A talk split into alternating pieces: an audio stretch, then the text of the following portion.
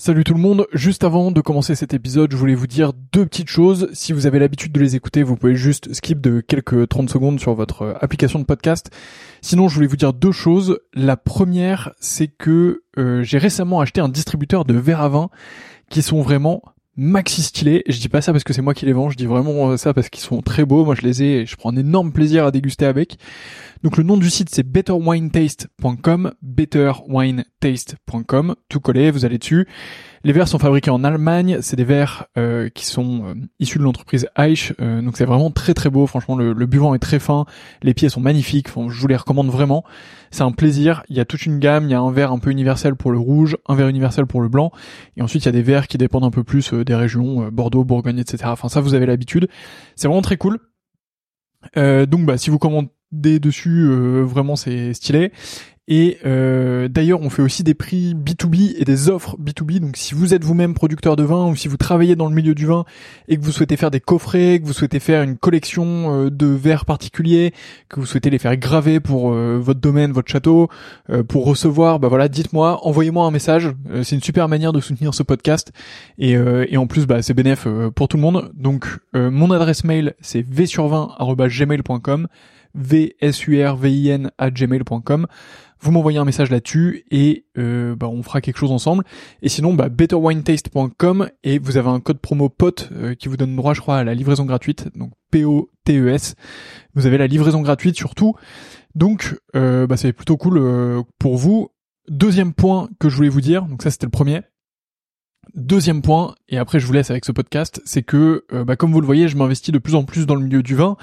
J'ai vraiment envie de faire quelque chose dans le domaine, et donc du coup, je voudrais lancer une offre euh, qui consiste à faire votre cave à vin. Euh, donc, bah, si vous êtes dans le milieu du vin ou pas, et c'est un peu plus ou pas d'ailleurs, et que vous souhaitez bah, que je fasse un peu votre cave à vin, que je m'occupe un peu de vous, qu'on définisse un peu vos goûts ensemble, que je vous transmette mes trouvailles et que je vous envoie tout ça. L'objectif c'est de faire un système euh, un peu tout en un qui vous permet de d'avoir euh, bah, tout ce que vous voulez, que ce soit euh, patrimonial pour transmettre ou alors pour vous faire plaisir, pour être avec les copains ou un peu des deux.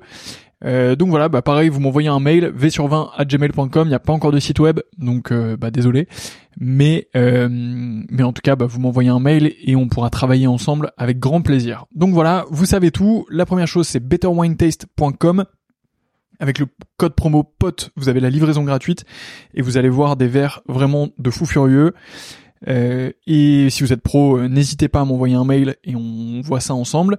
Et euh, bah, de l'autre côté, je serais ravi de m'occuper de vos caves à vin, de vous trouver les meilleurs vins possibles pour ce que vous voulez, de vous faire une belle offre sur mesure et tout ça.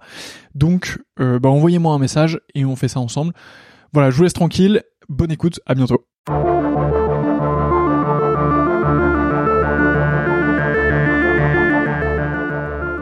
Bienvenue dans ce 25e épisode du Winemaker Show dans lequel je rencontre Frédéric Zeimet, le directeur général du champagne Leclerc-Briand. C'est un super épisode où on apprend plein de choses et on plonge dans l'histoire nouvelle de ce champagne pourtant très ancien. Si cet épisode vous plaît, je vous invite à lui mettre 5 étoiles sur Apple Podcast, c'est la manière la plus facile et la meilleure pour me soutenir. Et en attendant, je vous souhaite une excellente écoute.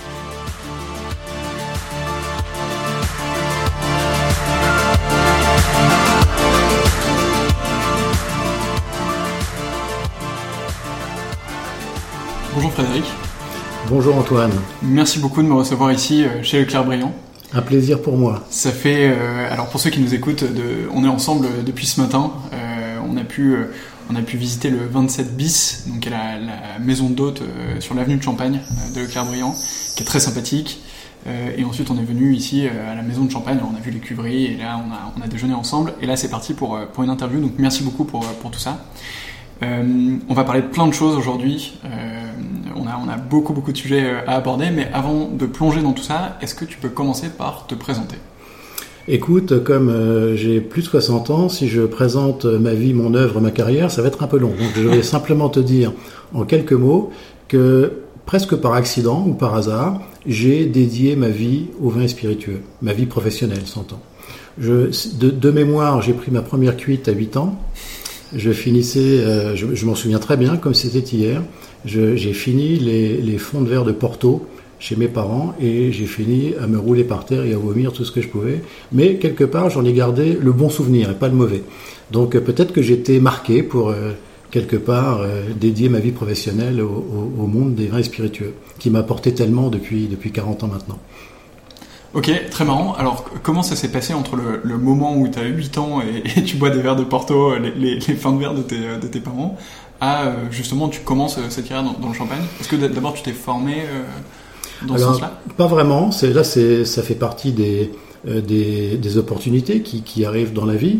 Euh, J'étais plutôt formaté pour devenir euh, expert comptable, parce que je suis d'ailleurs expert comptable diplômé, école de commerce, finance, fiscal, comptable, etc., droit, euh, euh, et puis et puis cabinet d'audit anglo-saxon à Paris, tu vois, contrôle de compte, etc. Donc une quelque chose d'hyper rigoureux, d'hyper normé, etc. Et puis je, moi je suis né en Champagne, je, je travaillais à, à Paris à l'époque, à la Défense, et je tombe sur une petite annonce euh, Chandon cherche un auditeur interne, euh, etc., pour renforcer ses équipes. Et, je me suis dit, mais ça, c'est pour moi, d'autant qu'à l'époque, mon amoureuse était champenoise et euh, j'avais quand même très, très envie de revenir euh, dans le pays ou dans la région qui m'a vu naître. Donc peut-être est-ce par amour, en définitive, que j'ai épousé le vin, voilà, et je suis arrivé chez Moitié Chandon en 83. Et juste une petite anecdote, si tu me le permets. Quand j'ai annoncé à ma maman que euh, je rentrais chez Moët Chandon, elle m'a dit Mais est-ce que c'est bien sérieux comme maison, Moët Chandon? Tu vois, c'est la roue a tourné depuis. Hein. Effectivement, euh, Moët Chandon, c'est quand même extrêmement sérieux et terriblement formateur. J'ai beaucoup appris, à la fois chez Mouette, mais aussi chez Mouette euh, en France et à l'étranger pendant près de 30 ans. Oui, c'est ce que je veux dire, tu es resté euh, très longtemps chez, chez Mouette et Chandon Chez Mouette 30 ans, ouais, pratiquement. Un peu moins, mais en, bourlinguant beaucoup et en faisant beaucoup de choses. J'y suis rentré comme auditeur interne chez Mouette en 83. j'ai pris ensuite la direction du service juridique et puis je suis parti à Paris chez Mouette euh, en 92, de 92 à 95, pour gérer les, les filiales euh, internationales de commercialisation et de production. Et puis je suis parti en Allemagne euh, en tant que directeur financier de la, filiale de distribution de Mouettensi. Euh, et puis je suis revenu pour un, second bail en Champagne à partir de 2000, où là je suis devenu directeur financier groupe Moët Chandon. Euh, puis euh, directeur de ce qu'on a appelé à l'époque la stratégie amont, donc tout ce qui était euh, merger and acquisition autour des approvisionnements en raisin, des achats de vignes, des achats de maisons, donc quelque chose d'absolument passionnant de 2003 à 2006. Voilà. Et j'ai ensuite quitté le groupe pour prendre la direction générale de Vranken Pommery Monopole à Reims. Qu'est-ce que que ça fait quand justement, euh, t'en, en as dit un tout petit mot, mais quand tu es jeune euh, diplômé, euh, auditeur avec une carrière un peu classique à, venir, on va dire, et que tu dis non finalement je, pars dans le champagne. Est-ce que déjà tu avais la sensation que c'était définitif, c'était juste un poste financier dans une maison de champagne, ou est-ce que c'était plus l'inverse, c'était une maison de champagne dont le prétexte était la finance Non, je crois que c'est quelque part ma destinée était là. Euh, la, meilleure preuve, c'est que je n'ai jamais quitté le monde des vins et spiritueux euh, et que j'y suis encore aujourd'hui. Donc euh, j'aurais pu bifurquer à plusieurs moments. J'en ai même eu l'opportunité, étant chez moi, j'ai été chassé plusieurs fois par des chasseurs de tête pour entrer chez L'Oréal par exemple. eh bien non, je suis resté fidèle au monde du vin et, et des spiritueux. Donc il faut croire qu'il y a quelque chose de, particulier dans cette activité économique qui fait qu'elle est magique et qu'elle est tellement, euh, elle est tellement, elle remonte tellement loin dans l'histoire de l'humanité que j'ai sans doute trouvé quelque chose sur lequel à l'époque je ne pouvais peut-être pas mettre de mots, mais j'en mets davantage aujourd'hui, mais je crois qu'il y avait un destin. Voilà, j'étais sans doute fait pour ça. Ok, super marrant. Qu'est-ce que tu as appris du coup chez, euh, chez Mouette et Chandon euh, au cours de ces 30 ans? S'il y avait deux ou trois enseignements dont tu devrais en extraire substantifique moelle C'est compliqué parce que j'ai appris beaucoup, surtout auprès d'un homme remarquable que je considère comme étant presque mon père spirituel au plan des affaires, qui est Yves Bénard, qui a été euh, l'un des, présidents euh, euh, emblématiques de, de, Moitié Chandon et qui continué sa carrière après Mouette euh, au sein de l'UMC, l'Union des Maisons de Champagne, et qui a lui aussi investi euh, toute sa vie professionnelle dans le vin. Donc lui m'a beaucoup appris. Il m'a appris euh, la qualité d'écoute, extrêmement importante. il m'a appris l'art de la synthèse, tellement rare et tellement important de, de savoir synthétiser ses propos.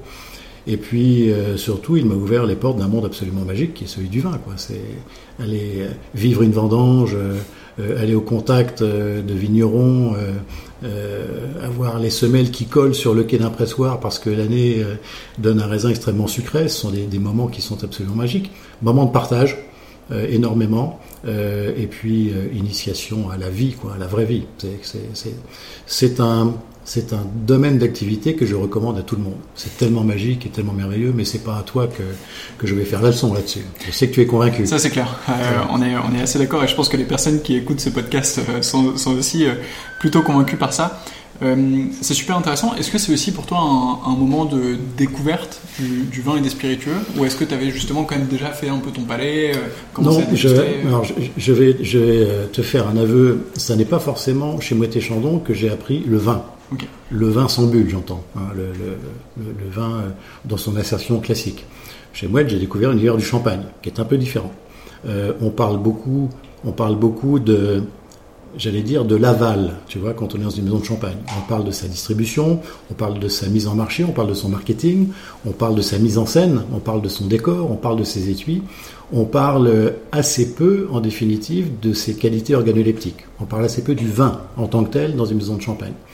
Le vin, VIN, je l'ai plutôt appris plus tard, quand j'ai eu la chance de prendre la direction générale de Chapoutier, par exemple, la du Rhône. J'allais dire le vrai vin. C'est un peu péjoratif pour le champagne, parce que le champagne est aussi du vin. Mais la vraie découverte du vin, dans sa dimension tellement euh, euh, polymorphe, dans cette dimension euh, euh, contenant, dans sa dimension matérielle de vinification, matériel d'élevage ou matériaux. Là, là c'est quelque chose d'assez magique. J'ai découvert ce qu'était le vin en tant que tel, en tant que produit, et non pas en tant qu'élément à marketer, plutôt chez, chez Chapoutier que, dans le champagne, en l'occurrence. Ok, super intéressant. On va revenir sur, ton expérience chez Chapoutier euh, après. Euh, mais avant, donc tu fais 30 ans chez Moët et Chandon, ça? Ensuite, tu. Moët NC. Moët NC, pardon. Donc c'est le, groupe euh, euh, Moët en général. et ensuite, tu pars vers d'autres horizons. il me semble que tu pars du coup chez Pommery. Oui, en Pommery, deux ans chez Pommery. Et puis ensuite, j'ai quitté la Champagne pour, pour rejoindre la vallée du Rhône. Et, là, c'est le moment où tu arrives chez Chapoutier. C'est le moment où j'arrive chez Chapoutier, tout à fait. Comment ça se passe quand, quand tu arrives chez Chapoutier, justement, après euh, du coup 32 ans dans, dans le Champagne? Est-ce que, est que tu te sens un peu comme, comme un étranger qui arrive dans la vallée du Rhône? Oui, que... tout à fait, tout à fait, un étranger. Et c'est comme ça d'ailleurs que m'avait surnommé Michel, toi l'étranger, hein, euh, toi le champenois, euh, avec à la fois un peu de, euh, un peu, un peu de, comique dans son, dans son discours, mais peut-être aussi un petit peu de jalousie, tu vois, un peu d'envie, euh, parce que le champagne reste quand même vachement mythique. D'ailleurs, euh, Michel a décidé à un moment donné de faire sa propre cuvée en collaboration avec, avec l'Union Champagne. Très bon champagne d'ailleurs, l'Union Boise, pardon, pas l'Union Champagne. Euh, qui s'appelle Sténopée, qui est une très belle cuvée qui est faite en collaboration entre l'Union Boise et, et, Chapoutier. Donc un peu d'envie dans la voix et en même temps un peu de comique parce que me disant toi tu, tu viens d'un groupe, euh, grand groupe, euh, tu sais pas vraiment travailler, tu sais pas vraiment ce qu'est le vin, etc. Donc viens avec moi, je vais te montrer la vie. Et j'ai effectivement beaucoup appris à, à côtoyer Michel quotidiennement. Euh, et, et, et ça a été un moment assez intense, je dois dire, qui n'a pas duré aussi longtemps que j'aurais pu l'espérer. Je suis resté deux ans avec lui.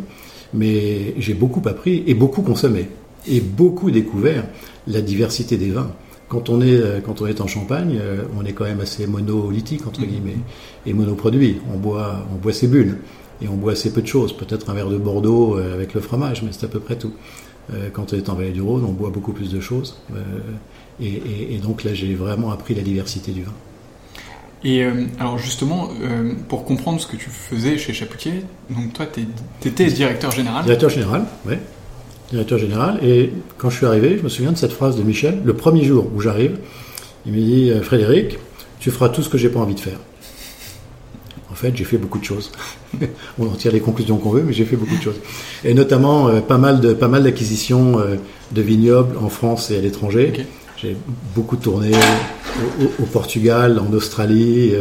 on a eu quelques projets en Suisse pendant un temps. Donc j'ai beaucoup, beaucoup roulé ma bosse pour le compte de, de Michel pour essayer de trouver de belles opportunités autour toujours des, des cépages rhodaniens, dont il est le champion. Oui, c'est clair.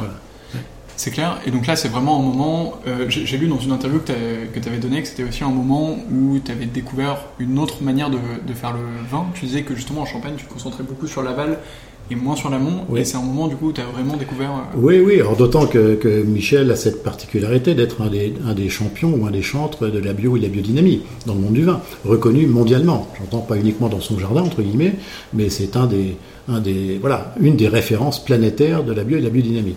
Et moi, je suis arrivé d'un monde euh, de vin très conventionnel, on ne peut guère plus conventionnel que le monde du champagne il y a une quinzaine d'années, n'est-ce pas? Les, choses changent aujourd'hui, on en parlera tout à l'heure.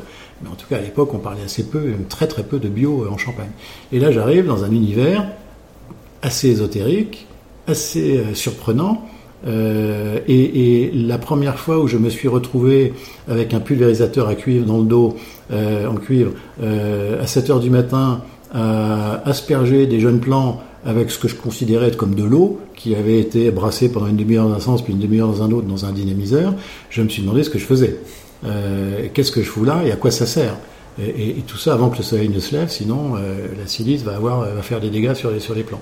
Et puis à force de lecture, à force de discussion aussi avec, euh, avec Michel, je me suis rendu compte qu'il y avait quelque chose, quelque chose de différent chez lui, qu'il appelle la biodynamie. Et j'ai commencé à lire beaucoup, à me renseigner, à voir ses équipes travailler, et, puis surtout à goûter. Et quand on a goûté euh, les vins de Michel euh, en, biodynamie, on se dit, mais oui, tout d'un coup, on ouvre les yeux, euh, on ouvre ses sens au sens large, et, on apprécie le vin différemment. On s'ouvre à un autre monde, clairement, hein, et à un autre niveau de culture. Ça, ça m'a beaucoup plu, et, j'ai beaucoup appris en cela chez Michel. Tu dirais que c'est quoi le.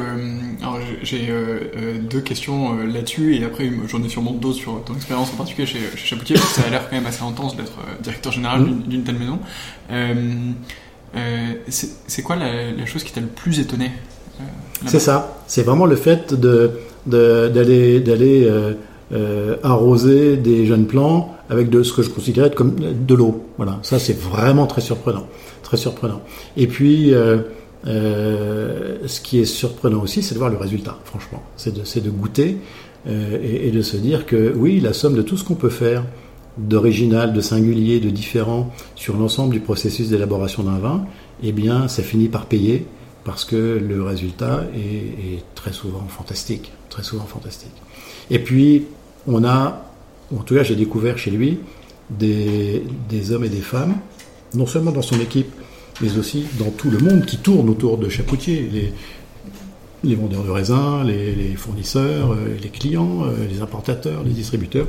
J'ai trouvé un monde de passionnés, euh, mais vraiment de passionnés et de convaincus. Quand, on est, quand on est quelque part vacciné à la bio, à la biodynamie, on s'en sort plus. Et, et, on s'en porte très bien. Et c'est quelque chose du coup que tu essaies d'amener ici chez le Clair oui, alors ça m'a précédé, puisque le Clermont, euh, c'est une maison qui est l'une des pionnières en Champagne de la bio et de la biodynamie. Ça remonte aux années 60. Euh, donc euh, je, je, serais, je serais bien présomptueux à dire que j'amène la bio et la biodynamie chez, chez le Clermont. Donc elle m'a très largement précédé. En revanche, je continue et je fais perdurer cet esprit bio et biodynamique chez, chez le Clermont aujourd'hui. Ouais. Et alors, on va. je te propose qu'on rentre un peu dans ton expérience chez, chez Leclerc. Toute, toute petite question. Quand, tu es chez Chapoutier, euh, ou en tout cas quand, tu y arrives, est-ce que tu imagines revenir en Champagne un jour ou est-ce que tu dis c'était fini euh, pour de bon et c'est le moment d'aller vers d'autres horizons? Euh, J'ai jamais fait de plan de carrière et ça n'est certainement pas en arrivant chez Chapoutier que je fais un plan de carrière. Euh, J'aurais pu y rester 3 ans, 4 ans, 5 ans. La vie, encore une fois, les rencontres, les opportunités et peut-être un peu de fatigue aussi ont fait que j'ai quitté Chapoutier après un peu plus de 2 ans. Euh, mais j'aurais pu y rester un peu plus longtemps, même si à l'époque euh, je, je, venais d'avoir un, bébé euh, avec ma compagne qui elle était restée en Champagne, n'avait pas voulu me suivre dans mes pérégrinations rhodaniennes. Donc j'avais quand même une sorte d'élastique qui me, d'abord tous les week-ends me, me tirait vers, vers la Champagne. Donc clairement, quand même, je n'étais pas fait pour rester 20 ans Mm. chez, chez Chapoutier. Je serais revenu un jour ou l'autre en Champagne pour voir quand même mon dernier enfant grandir. Oui, c'est clair. Ok, euh, super. Je te propose qu'on passe à, à Leclerc-Briand euh, et à ce que tu fais aujourd'hui euh, avec tes équipes ici. Déjà, peut-être, est-ce que tu peux nous dire un, un petit mot sur l'histoire de Leclerc-Briand? Parce que c'est une maison qui connaît un renouveau depuis quelques années suite à des investissements, une reprise en main, à ton arrivée, etc. Mais c'est une maison qui a aussi une histoire ici oui. en Champagne. Oui, oui, c'est une très vieille maison qui est née exploitation viticole en 1872, si on veut être précis, pour autant qu'on puisse l'être avec autant de, autant de recul, n'est-ce pas? Euh, Mais en tout cas, l'histoire dit que c'est Lucien Leclerc euh, qui, à Cumières, dans un petit village à côté d'Épernay, a créé son exploitation viticole à l'époque. L'histoire dit aussi qu'il était euh, copain d'Eugène Mercier à l'époque, puisqu'à l'époque également où euh, une grande marque comme Mercier émerge hein, sur le marché. Et l'histoire, enfin, dit que Lucien Leclerc, à l'époque où les, les viticulteurs apporter pour l'essentiel le raisin au, au négoce, n'est-ce pas, euh, a été l'un des premiers à faire ses bouteilles. Donc déjà à s'émanciper par rapport au modèle classique de la Champagne, qui consiste pour euh, deux tiers des, viticulteurs à vendre leur, leur récolte euh, au négoce, qui ensuite transforme et met en marché. Donc cette espèce de petite pointe de singularité, de différence, qui a continué de marquer step by step l'histoire de Leclerc-Briand pendant cinq générations. Euh, j'ai deux, deux, personnages importants dans les Leclerc qui ont, qui ont mené euh, l'affaire et qui méritent d'être portés à ton attention. C'est Bertrand Leclerc, le quatrième, euh, quatrième génération à, diriger la maison dans les années, depuis le milieu des années 50 jusqu'aux années 80, et qui, lui, donc, a apporté un certain nombre de choses intéressantes à la maison. Ses affaires fonctionnaient bien, donc il a décidé à un moment donné de déménager du, de Cumières à Épernay, dans les locaux qui d'ailleurs nous accueillent encore aujourd'hui. On est là à la fin des années 50, au début des années 60. Il s'est marié, le, brave homme, euh, avec Jacqueline Briand, et comme souvent en Champagne, il a associé le nom de jeune fille de sa femme à son propre nom, et Champagne-Leclerc est devenu Champagne-Leclerc-Briand à cette époque-là. Et puis euh, ensuite, ses affaires marchant bien, il a également changé de statut euh, au plan de la réglementation champenoise et il est devenu négociant, ce qui veut dire que au-delà de ses propres raisins issus de son exploitation, il s'autorisait à acheter des raisins en Champagne pour compléter ses appros et donc augmenter ses volumes de production. Il est devenu négociant dans les années 60. Voilà, il a apporté ces choses. Et puis, dernière chose qu'il a amené, non des moindres, euh, c'est qu'il a été l'un des pionniers de la bio euh, en Champagne, non pas par euh, conviction, non pas par intuition qu'il faudrait un jour sauver la planète en étant vert, entre guillemets, et, et, et pas non plus euh, par souci marketing. Ça n'était pas vraiment son propos. Euh, le, le, brave homme était euh, souffrait de la thyroïde, de, de, mémoire, et en fait, il se rendait compte que euh, à chaque fois qu'il qu revenait de traiter ses vignes, ses, ses, ses souffrances de thyroïde s'aggravaient. Et il a fait assez rapidement le lien entre sa, ses problèmes de thyroïde et les, les produits d'origine pétrochimique euh, qui commençaient à, naître hein, et à être utilisés en agriculture et en viticulture en France après la guerre. Euh, il a vite fait le rapprochement entre l'utilisation de ces produits et l'aggravation de sa, de sa maladie thyroïdale. Et il a, euh, il, il a arrêté l'utilisation des produits pétrochimiques pour revenir à quelque chose de plus naturel que faisaient euh, son père, son grand-père et son arrière-grand-père avant, avant lui. Euh, il a été très courageux et très critiqué à l'époque, puisque euh, le, le, le, tout chimique, entre guillemets, était à la mode. Euh, C'était après la guerre, années 50, il fallait euh, redresser la France, il fallait relancer l'agriculture. C'est l'époque de tous les remembrements, etc., euh, l'arrivée de la SAFER. Il, il, faisait un peu tâche. sa différence, en tout cas, faisait tâche. Et lui a laissé une, une image de, de quelque part de de, de, paria un peu de la Champagne, parce que très différent, et en tout cas trop différent, ou euh, trop vite différent par rapport aux autres. En tout cas, il a tenu bon, et puis il a transmis le, euh, le, le, le, relais de, de la direction de son affaire à son fils, euh, Pascal Leclerc, dans les années 80. Et Pascal Leclerc, lui, est allé au bout de la démarche de certification cette fois-ci, certification en bio au milieu des années 80 et puis en biodynamie au début des années 90 de, donc de l'ensemble de l'exploitation qui à l'époque représentait 30 hectares, 30 hectares de vignes. Donc voilà, deux, personnages intéressants dans les, dans les cinq générations qui se sont succédées pour, pour diriger la maison. Et, le brave et le pauvre Pascal Leclerc est mort trop jeune, euh, après la vendange 2010, et, la maison Leclerc-Briand s'est trouvée à vendre. Et elle a été vendue par les héritiers euh, par appartement, comme on dirait aujourd'hui. Donc euh, le, domaine viticole, 30 hectares, a été vendu au, négoce champenois.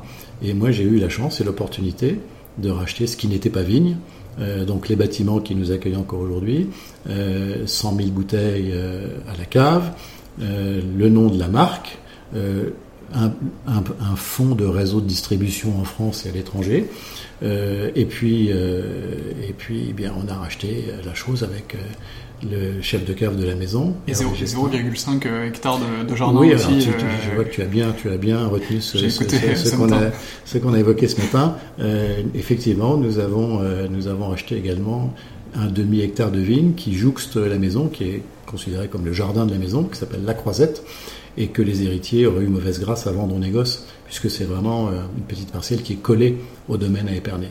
Donc on a effectivement euh, recommencé euh, ou commencé une nouvelle histoire de Leclerc-Briand avec 50 arts de vigne, la Croisette, très belle parcelle de chardonnay à Épernay.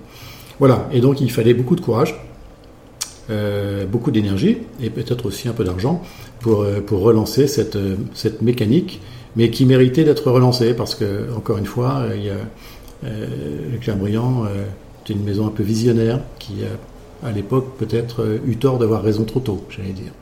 Mais aujourd'hui, euh, le bio et la biodynamie sont quand même des valeurs reconnues euh, en Champagne euh, et on n'a plus les mêmes petits soucis d'acceptation que, Bertrand et Pascal ont pu connaître à leur époque. Et Et on, ne ménage pas nos efforts depuis 2012 pour, relancer la, belle mécanique Leclerc-Briand et lui donner le lustre qu'elle aurait dû toujours avoir. Ok, super intéressant. Alors sur, euh, cette arrivée à Leclerc-Briand, euh, j'ai euh, plusieurs questions. La première des choses, c'est dans quel état est-ce que tu trouves Leclerc-Briand Alors, tu as dit que tu avais surtout racheté la marque, le bâti, un tout petit peu de vigne, quelques bouteilles en cuve, mais c'est quoi le constat de départ? C'est pratiquement une feuille blanche. Et sans être désagréable avec, euh, avec les, personnes qui ont dirigé l'affaire avant moi, euh, j'ai une anecdote qui m'a beaucoup marqué. Euh, en 2013, je fais un premier déjeuner de presse avec De Sauve, à l'initiative de mon agence de relations presse, et j'amène mes échantillons de, de etc. Euh, le, déjeuner se passe bien, et puis j'explique à, De Sauve que que, en fait, je recommence de zéro. Et là, Thierry me dit, Frédéric, tu ne commences pas de zéro, tu commences de moins que zéro. Et ça, ça m'a quand même un peu marqué. Je me suis dit, mince, peut-être que la tâche sera encore plus difficile que ce que j'avais pu imaginer. Donc effectivement, une tâche difficile, euh, mais avec beaucoup d'efforts, beaucoup d'énergie, beaucoup de sueur euh, et beaucoup d'idées euh, et beaucoup de conseils ici et là. Je crois qu'on est arrivé à, faire réémerger le clair-brillant euh, qui, bah, qui aujourd'hui a trouvé sa place, je crois, dans l'univers champenois. Ok, super. Tu, tu, mentionnais aussi que pour repartir sur le clair-brillant, il fallait un investissement.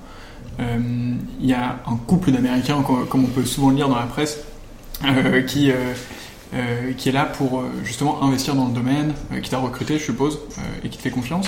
Comment ça s'est passé avec eux? Comment est-ce qu'ils t'ont trouvé Comment ça s'est passé? Et aujourd'hui, c'est quoi ta relation avec eux? Alors c'est amusant, la rencontre avec Marc et Denise, elle est... Encore une fois, c'est une sorte, non pas d'accident de la vie, mais d'opportunité ou de chance dans, la vie. Euh, Marc et Denise cherchaient depuis quelques années à investir en Champagne. Et, et, ils étaient sur une affaire qui était à vendre en Champagne. Je te parle de ça euh, euh, courant 2012, tu vois. Euh, et leur avocat d'affaires qui suit euh, leurs investissements en France est un de mes copains, champenois. D'accord et donc l'affaire sur laquelle ils étaient avait une petite excroissance en Loire. Voilà, un vignoble et puis une production de quelques, quelques bonnes bulles de Loire euh, aux alentours de Saumur. Et, et il se demandait si euh, ça faisait du sens quand on rachète une maison de champagne, ou en tout cas quand on est sur le point de racheter une maison de champagne, d'acheter avec la petite filiale qui, qui est en Loire. Et leur avocat leur dit, mais attendez, j'ai un copain qui, parce qu'à l'époque j'étais euh, chez Ackermann euh, à Saumur, j'ai un copain qui est, euh, qui est en Loire, euh, allez le voir, il est champenois, donc il saura vous parler à la fois des bulles de champagne, mais aussi des bulles de Loire, et, euh, vous vous ferez comme ça votre, idée sur, euh, sur l'intérêt ou non d'investir dans le champagne, plus cette petite excroissance ligérienne. Et j'ai vu arriver comme ça un jour, main dans la main, Marc et Denise. On a passé la journée ensemble, aller visiter les, les vignes faisant les bulles de Loire qui étaient l'objet éventuel du rachat. Euh, on s'est quitté à la fin de la journée. Et puis, euh, une semaine après, Marc m'a rappelé en me disant Les bulles de Loire, ça nous intéresse pas, mais toi, tu nous intéresses. Parce qu'on a racheté il y a quelques mois le Clermont et on aimerait bien que tu viennes nous rejoindre dans ces aventures et que tu euh, gères le redéploiement de, de Clermont. Et puis l'autre dossier, on verra si on le fait ou pas, mais en tout cas, viens avec nous chez le Clermont. Et, et j'y suis, j'ai- décidé d'y aller effectivement, donc euh, j'ai fini ce que j'avais à faire là-bas. Je suis resté 3-4 mois supplémentaires euh, dans la Loire et je suis revenu en Champagne. Voilà, donc euh, tout ça, ce sont des opportunités en définitive. hein. J'ai fait une espèce de tour de France euh, des vins et des bulles. Euh, et et si- et- et c'est intéressant, c'est à chaque fois très instructif, beaucoup de rencontres, beaucoup de plaisir, beaucoup de découvertes de, de, de cépages, de vins, de terroirs, euh, d'hommes et de femmes qui font les vins et qui les aiment. Euh, beaucoup de drames aussi. J'ai géré euh, des, cas très compliqués de vignes arrachées dans le muscadet, par exemple, euh, et de types qui venaient dans mon bureau euh, euh, en pleurant parce que parce avaient ils avaient fait le choix d'arracher la vigne que leur grand-père ou arrière-grand-père avait plantée parce qu'ils ne s'en sortaient pas. Un hectolitre de muscadet, ça vaut 120 ou 130 euros.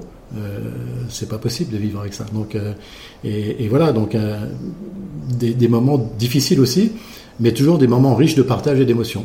Voilà.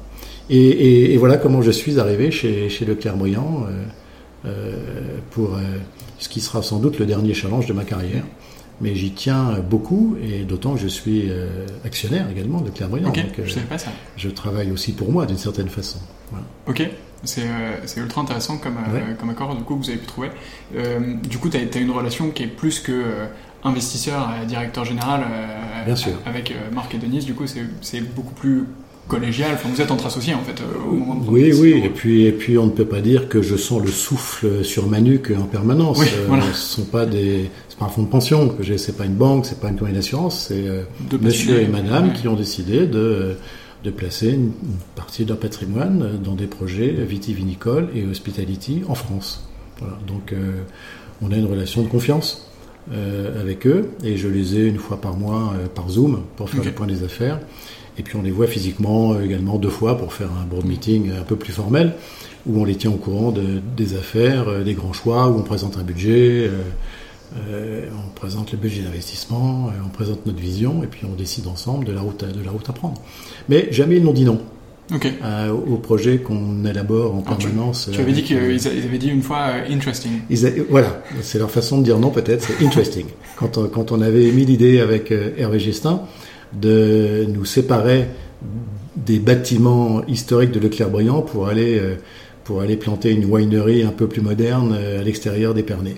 Et là, ils ont dit interesting. Ça voulait dire réfléchissez-y à deux fois avant de prendre cette décision. Et en fait, on a réfléchi une deuxième fois, effectivement, et on a décidé de rester sur le site historique de Leclerc-Briand, qu'on a totalement modernisé, totalement rénové, totalement, j'allais reconstruit ou reconfiguré, euh, parce qu'il n'était clairement pas plus, en tout cas, à la maille quand on l'a racheté en, en 2012.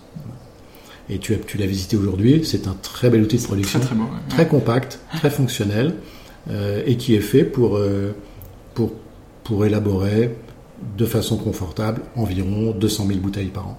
Voilà. Donc, et c'est ce qu'on fait aujourd'hui. Ok, super. Euh, c'est ultra intéressant. Le Clair Brillant, c'est une, une, une, maison de champagne à part entière, mais autour de Le Clair Brillant, il y a aussi d'autres éléments. alors, on, plongera un peu plus dans Le Clair Brillant là, dans, les, dans les minutes qui viennent, mais avant ça, Marc et Denise ont aussi investi dans le Royal Champagne, qui est un hôtel, un, non, c'est pas Palace, c'est hôtel. Euh, hôtel 5 étoiles. Hôtel, 5 étoiles. Euh, à Épernay aussi, dans, dans, les, dans les hauteurs. Euh, en Bourgogne aussi. Oui, exact, exact. Est-ce que tu peux nous dire en mot de comment ça fonctionne, de à quoi ça ressemble Oui, peut-être aussi que vous avez c'est intéressant parce qu'on est en train, encore une fois, de façon très pragmatique, de voir l'émergence d'un groupe. Un groupe dont la, dont la valeur serait l'art de vivre à la française. C'est ça le motto, comme on dit euh, en mauvais français. Euh, leur, premier investissement en France, ça a été le Clair Brillant. Angulaire de, leur grand projet, entre guillemets. Euh, dès qu'on a commencé à travailler avec eux, ils m'ont dit, Frédéric, si tu trouves un hôtel pas loin, alors on achètera parce qu'on est absolument convaincu que l'avenir du vin est dans le no-tourisme. Wine estate et hospitality. C'est fait pour faire bon ménage et ça va marcher. En 2014, je trouve l'opportunité de rachat du Royal Champagne. Je peux te raconter juste une toute petite anecdote. Le Royal Champagne appartenait à l'époque à Moitié Chandon, à Mercier en l'occurrence, mais donc à Moitié Chandon. Et en tant que directeur financier, je l'ai vendu en 2001 à un groupe italien. Voilà. Et j'ai la photo à l'époque de la remise symbolique des clés voilà, euh, en 2001 euh, à monsieur X, à qui je vendais le Royal Champagne. Si on m'avait dit en 2001 qu'en 2015, j'allais racheter au même Monsieur X, avec ma casquette de Leclerc Moyen, le Royal Champagne, j'aurais dit non. C'est une sorte de raccourci de l'histoire auquel je ne peux pas adhérer. Et en définitive, c'est quand même ce qui s'est passé. Et j'ai la photo de Monsieur X en 2015 me rendant les clés avec un sourire à tout petit peu moins banane, j'allais dire, que celui qu'il avait en 2001 quand, euh, quand je lui ai vendu. Et c'est comme ça que les choses se sont passées. Donc, euh, une espèce de petit raccourci amusant. Et donc, euh, nous avons pu racheter, enfin, ils ont racheté en l'occurrence, euh, moi, j'ai juste fait l'entremetteur ou l'intermédiaire dans cette affaire. Ils ont racheté et, euh, donc ont transformé cet ancien relais de poste en un, en un superbe établissement de 48 chambres 5 euh, étoiles, avec euh, deux restaurants, un restaurant euh, gastronomique qui a une étoile Michelin et un restaurant bistronomique qui est superbe avec une terrasse fantastique qui domine Épernay et la Marne et qui est sans aucun doute la plus belle vue qu'on peut avoir en Champagne. Voilà, ça c'est la deuxième étape. Et puis on s'était dit également, quand on s'est rencontrés, quand on a commencé à, travailler sur le projet avec Clermont, on a besoin d'une vitrine, on a besoin d'une boutique. Une boutique, c'est important. Et, si on veut ouvrir une boutique, ça ne peut être que sur l'avenue de Champagne à Épernay. Pas, pas juste à côté, pas juste derrière. Pas, non, c'est avenue de Champagne ou pas. ou, parce qu'il n'y a pas d'ostracisme particulier, à Reims. Mhm. Et si c'est à Reims, alors c'est devant la cathédrale. Non pas derrière, non pas sur les côtés, non pas juste... Hein, non, devant la cathédrale. Et donc euh, j'ai, dans ma feuille de route, en 2015, euh, l'ambition ou l'ardente nécessité de, trouver une boutique, soit à Épernay, soit à Reims, la première que je trouverais. Euh, j'ai visité un certain nombre de choses à Reims qui ne me plaisaient pas parce que c'était pas exactement sur le parvis de la cathédrale. Et puis euh, en 2015, j'ai mon notaire de famille qui m'appelle à Épernay qui me dit Frédéric, si tu veux, je vends ma maison de famille parce que je viens de prendre ma retraite de notaire, euh, je n'ai pas besoin d'une maison qui fait 450 mètres carrés, mes enfants sont élevés, j'y vis seul avec ma femme, j'ai envie de prendre un appartement un peu plus petit et puis d'acheter une maison dans le sud. Donc euh, si tu veux, euh, cette maison avenue de Champagne, elle est pour toi. Donc j'ai passé un coup de fil à Marc et Denise, je suis allé prendre quelques photos de la maison, j'ai annoncé le prix à Marc et Denise et le lendemain ou dans la nuit, j'avais la réponse OK, let's go.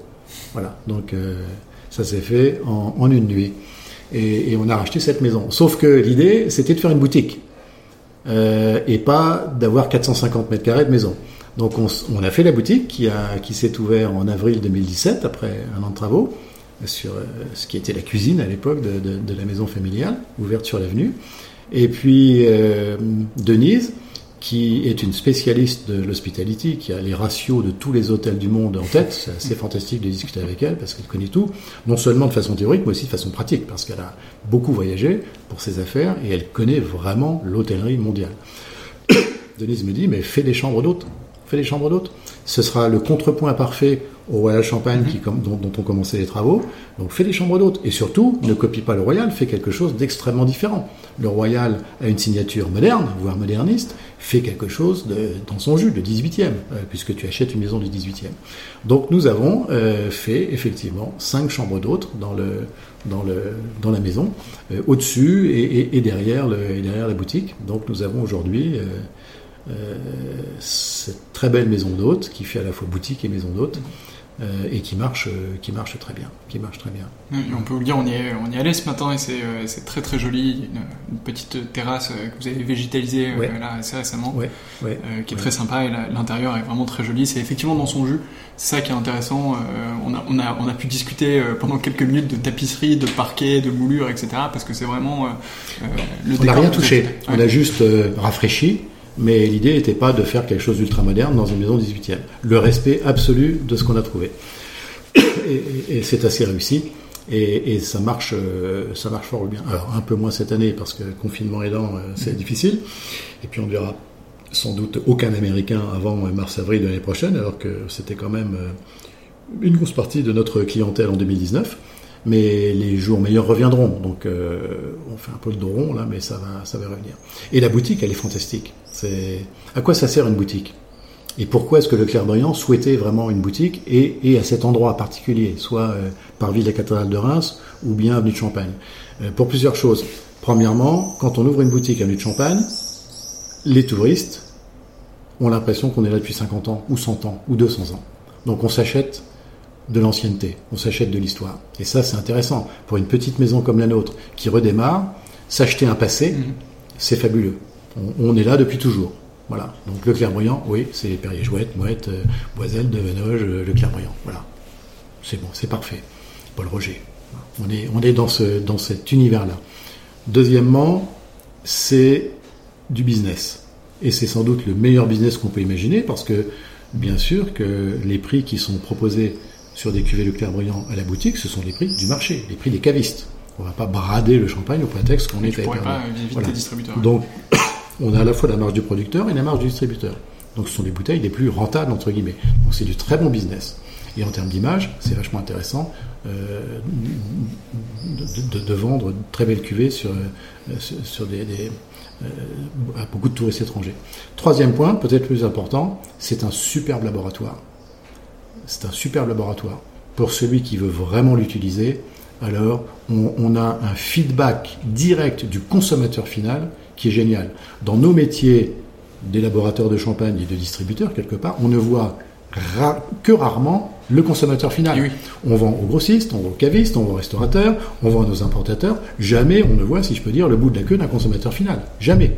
C'est pour ça que tous les ans, je fais le grand testing, bête année de sauve, sous la pyramide mmh. du jour à Paris, parce que j'ai envie de voir du consommateur et de voir leur réaction devant les bouteilles. Euh, et puis la boutique me permet également ça. Tous les jours, j'ai des consommateurs finaux qui viennent et qui me donnent un feedback exceptionnel. Exceptionnel. Bon ou moins bon. Et c'est le moins bon qui m'intéresse. Euh, quand les, quand le, le, Belge me dit mais pourquoi est-ce que vous offrez votre champagne dans des verres à vin blanc de Bourgogne et pas dans des flûtes? C'est intéressant. Nous, on était persuadés d'avoir la vérité révélée avec nos verres à vin blanc de Bourgogne. Eh bien mince, le Belge dit non, je veux des flûtes. Qu'est-ce qu'on fait dans ces cas-là? On lui dit mon vieux, tu comprends rien. Maintenant, on boit dans des verres à vin, non? Ben non. Euh, on lui dit ok, je vais vous amener votre verre, votre champagne dans une flûte. Mais permettez-moi de vous offrir également la même cuvée dans un verre à vin blanc et vous goûterez les deux. Et, voilà, ça, c'est vachement intéressant. Parce que le type goûte et ensuite se fait sa propre opinion et voit que oui, tout compte fait. C'est pas si bête de servir du champagne euh, dans un verre à vin blanc de Bourgogne. Et quand le même Belge ou un autre ou un Hollandais vous dit mais il est chaud ton champagne, euh, qu'est-ce qu'on lui dit? Nous, on promeut la consommation de nos champagnes, dont on considère que ce sont des vins, on en parlera tout à l'heure, à 12 degrés.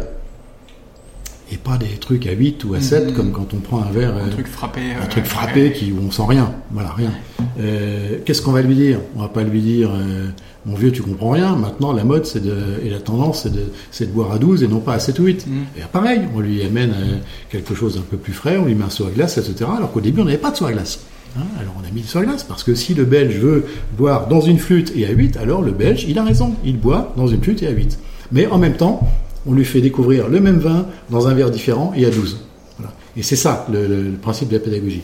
Et puis laboratoire aussi, en ce sens où on a testé quelques produits. C'est vachement intéressant. Plutôt que de lancer à grande échelle Mhm. un nouveau produit, eh bien, qu'est-ce que ça nous coûte d'aller le mettre à disposition de la boutique et de voir comment le consommateur réagit. On a une cuvée dont on parlera peut-être tout à l'heure qui s'appelle Abyss, qui est une cuvée qui passe une année sous la mer Sous à Ouessant. Euh, on s'est dit, mais qu'est-ce qu'on fait avec Une fois qu'on a fait le test et qu'on a regardé? Et ça va être quoi la réponse du consommateur devant une bouteille à laquelle on ne touche pas, qui revient couverte de sédiments, etc. Eh bien, on l'a testé à la boutique. Et huit jours après, on a essayé d'y aller. Parce que le, le test a été hyper positif tout de suite. Un, un effet d'aimantation de- de- des, des consommateurs qui, passant devant la boutique, disaient Mais qu'est-ce que c'est que ça? Je veux goûter, c'est génial, c'est vachement bon, etc.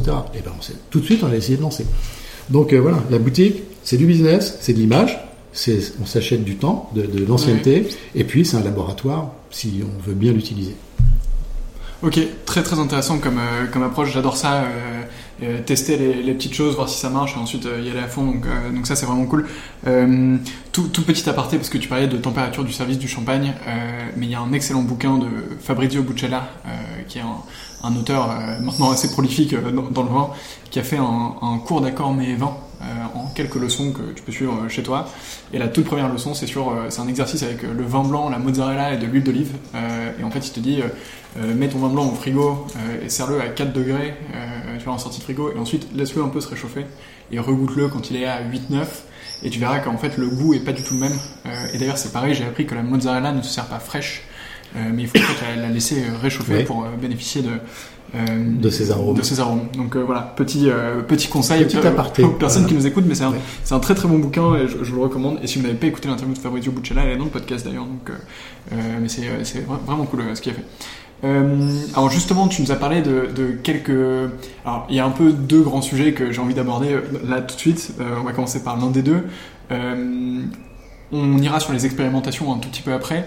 Euh, tu as parlé des différents champagnes que vous avez. Est-ce que tu peux nous dire un mot sur la gamme que, que tu proposes ici euh, à Leclerc Briand Oui, c'est une gamme plutôt complète puisque là on est en, plein tirage hein, début juillet et, et on va on doit avoir tiré cette année où on est sur le point de tirer sans doute 12 ou 13 cuvées différentes donc c'est quand même assez assez joufflu, assez rempli.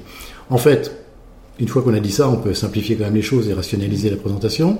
J'ai en portefeuille euh, ce que je considère comme étant l'incontournable d'une gamme classique chez un bon négociant à savoir un brut, un brut plus plus, hein, un brut un peu élaboré, un peu plus, un peu plus âgé, etc. Un rosé d'assemblage, un millésime. Ça, c'est ce que toute bonne maison se doit d'avoir en portefeuille. Donc, on a un brut réserve qui est euh, le, le premier, c'est le premier élément de la gamme. On a, on a un extra brut premier cru qu'on peut considérer comme étant notre brut plus plus. On a rosé d'assemblage et on a un millésime. Alors, comme on ne fait pas les choses comme les autres, on a rajouté aussi un rosé de saignée, puisqu'on l'a trouvé en arrivant, donc euh, on le vend, puis on a fait perdurer l'histoire. Et puis, euh, on a également, euh, un peu pour le fun, j'allais dire, un millésimé, mais en demi-sec.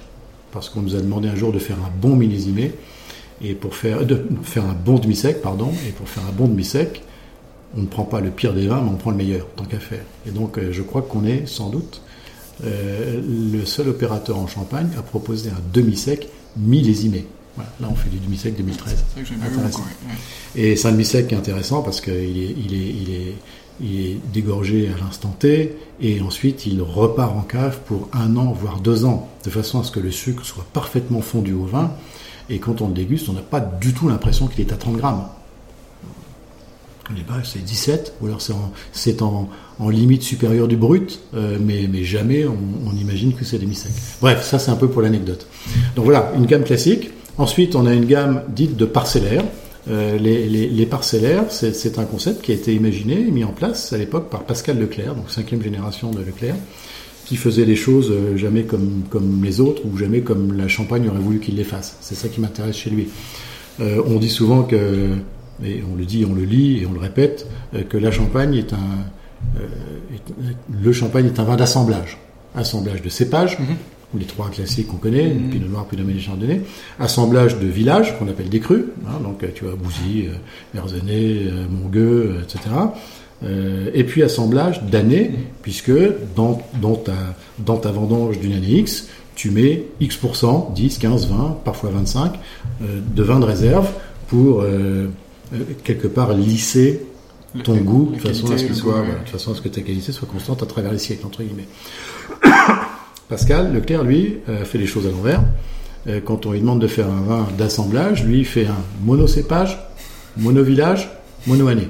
D'accord? Imagine combien il a été critiqué dans les années 90 quand il a commencé à faire ça. Aujourd'hui, tout le monde le fait. En tout cas, euh, il y a beaucoup d'opérateurs qui se sont lancés dans le, dans le parcellaire. Lui a été un des tout premiers à le faire, avec des cuvées qui, sont, qui ont encore leur notoriété aujourd'hui. Je pense notamment aux chèvres pierreuses, une très belle parcelle à cumière. Euh, que malheureusement on a perdu dans les événements, entre guillemets, euh, les crayères, et puis la croisette, qui est la petite parcelle dont on a hérité, entre guillemets, quand on a racheté la maison, qui est un pur chardonnay d'Épernay, ce qui est un peu une aberration, parce qu'Épernay est plutôt un, terroir à, meunier, euh, mais qui fait une cuvée, qui fait une cuvée parcellaire extrêmement intéressante. Donc voilà, on a, on a, on a, on a continué ça. Bien sûr que chèvre pierreuse, crayères ont disparu, puisqu'on n'a plus les vignes, on ne produit plus de parcellaires avec. Euh, en revanche, on a réinventé ou ajouté des parcellaires en fonction euh, des, vignes qu'on a rachetées. Parce que je ne l'ai pas évoqué tout à l'heure, mais on a quand même racheté 13 hectares de vignes depuis le rachat de, l'entreprise. Et, on a euh, aujourd'hui le Clos des Trois Clochers et les Basses Prières, qui sont des, parcellaires extrêmement, intéressantes, qui viennent quelque part flangarder la croisette, qui elle continue sa route.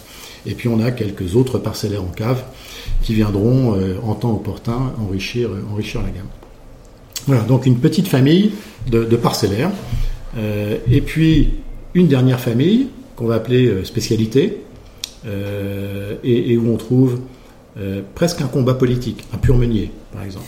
Je pense qu'on est quasiment la seule maison, alors que rien nous oblige à produire un pur blanc de meunier, un pur meunier, eh bien on le fait.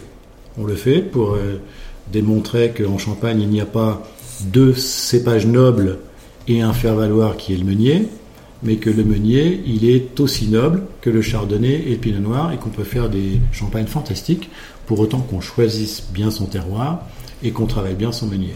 Donc on fait un blanc de meunier, on l'a fait en 2013, on l'a fait en 2015, on l'a pas fait en 2014 parce qu'on estimait que les qualités n'étaient pas au rendez-vous. Mais voilà, c'est une sorte de combat de réhabilitation du meunier en Champagne. On n'est pas les seuls à mener ce combat.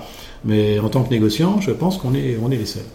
Euh, et puis on a à côté une autre spécialité qui est intéressante, qui est un, grand blanc, euh, qui vient, c'est les premières années qui vient de Cramant, et puis on a commencé à y mettre un peu de Mélis sur Auger, euh, et peut-être un peu de Auger pour l'année prochaine, qui est un pur chardonnay de la Côte des Blancs, et qui est vinifié sans soufre.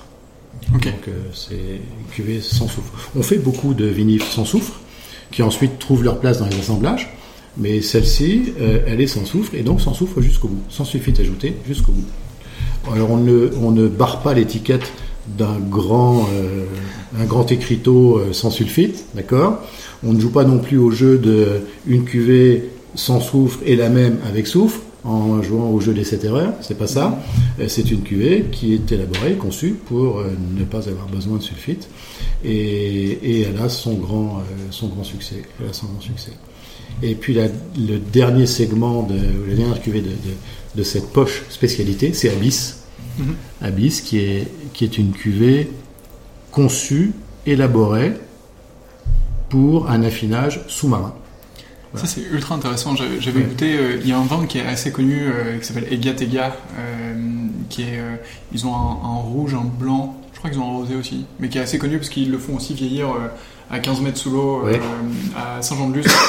D'accord. J'avais trouvé ça assez marrant. La manière dont c'est fait et mmh. l'expérimentation qu'on en retire, mmh. c'est un petit peu iodé au ah, C'est extrêmement intéressant. C'est rigolo. Oui, alors c'est assez à la mode On, a même, je ne sais quel, euh, j'avais lu ça quelque part, un type qui immerge ses, ses barriques. Carrément. Oui, alors, alors oui, effectivement, euh, ju- juste pour la précision, et c'est vrai que là, ça c'est ultra différenciant ce que vous faites du coup. Euh, le, le vin dont je parlais euh, sont juste les barriques qui sont Ah ouais, immergées en voilà, profondeur. Alors, et c'est pas les barriques de chêne, c'est dans des barriques. Alors, euh, ils me corrigeront si, si je Oui. dis erreur, mais il me semble que c'est des barriques spécialisées qui mettent à 15 mètres de profondeur. Toi, là où c'est ultra original, c'est que c'est la bouteille de champagne qu'après on a, on a en main. C'est la bouteille. C'est la bouteille, tout à fait. C'est la bouteille. C'est la bouteille terminée d'ailleurs, parce qu'on ne peut pas, euh, on ne peut pas élaborer du champagne en dehors de l'aire d'appellation champagne. Donc nous, Ah on oui. aurait, on aurait souhaité envoyer ce qu'on appelle des vins sur latte, des vins en cours d'élaboration, avec encore le rotolyse Ouais. euh, sous l'eau. On l'a fait en test euh, sur 48 bouteilles. Quand on a demandé de le faire sur 1500 bouteilles, bien sûr, euh, l'INAO a dit non. Et je les comprends. Donc euh, on envoie les bouteilles terminées, donc ça veut dire dégorgées et bouchées, avec un muselet et un bouchon. Voilà. Donc ça part comme ça. Euh, et ça, donc deux ans en cave et une troisième année sous l'eau, à Ouessant, 60 mètres de fond. Mais, euh, mais, mais co- comment le consommateur euh, reçoit la bouteille? Enfin, je, je veux dire, le bouchon doit être un peu mouillé à l'extérieur ou des choses Alors non pendant Pour protéger peut-être un peu le les- bouchon et pas le reste de, de la bouteille? Oui, alors le, le- le bouchon, il est recouvert d'une euh, capsule de cire. guillemets. ok. il, est, voilà. Il est passé dans la cire et il est plus ou moins protégé. Ce qui, f- mais euh, je te prie de croire qu'après six mois ou un an, hein, il n'y a plus, il y a plus de cachet de cire. hein, il, est, il est parti. Donc euh, les premières années, on a, on a changé le bouchon. On a changé le bouchon parce qu'effectivement, on considérait que c'était pas forcément très marchand d'avoir un, un bouchon noirci Hmm. par tout ce qu'il a pu subir entre guillemets euh, par les assauts euh, sous-marins pendant un an, euh, et puis un muselet euh, un peu corrodé forcément par l'eau de mer et le sel. Et on s'est dit non, c'est pas bon, c'est pas marchand, on change. Donc quand les bouteilles reviennent, on les dégorge, enfin on les dégorge, on les, on les débouche et on les rebouche. Et puis on a eu beaucoup de consommateurs qui nous ont dit, ben nous on veut le bouchon original. Ah oui. On veut le bouchon original, on veut le bouchon qui est allé sous l'eau. Donc euh, là, l'année dernière, quand on a euh, fait notre quatrième ou cinquième euh, immersion, alors qui va revenir, qui va revenir, revenir là dans le- ce, ce mois-ci ou le mois prochain, alors on ne changera pas le bouchon. Donc le bouchon sera un peu noirci, le muselet sera un peu corrodé, mais Vox Populi, Vox Dei. Moi j'ai pas de souci, et puis ça me, ça me retire une étape et un coup, plus mal, ouais. donc c'est pas plus mal, c'est pas plus mal. Et puis c'est toujours traumatisant d'ouvrir et de reboucher. Donc là, euh, le- le- le- la bouteille ne sera pas touchée. Et donc elle revient avec ses sédiments. Euh, on n'y met pas d'étiquette principale, on ne, on ne gratte rien, on accroche juste une, une étiquette euh, après le muselet Mhm. qui a la forme d'une étiquette de bagage. Ouais, Voilà, euh, pour quelque part bien, bien expliquer ou bien faire comprendre que cette étiquette, que cette bouteille revient d'un long voyage. C'est ça l'idée. Voilà. Et ça marche très très bien. Les bouteilles sont vendues avant d'être remontées. ouais, et le- et le- l'expérience doit être euh, Et- euh, Et- Exactement. Je, tu, as, tu as raison de le dire. Je suis pas en train de dire que ça marche parce que c'est un super coup marketing. Ouais. C'est pas ça. D'abord, c'est une, c'est une cuvée qu'on a conçue pour aller sous l'eau. Ça veut dire qu'elle n'a pas son équivalent à la cave.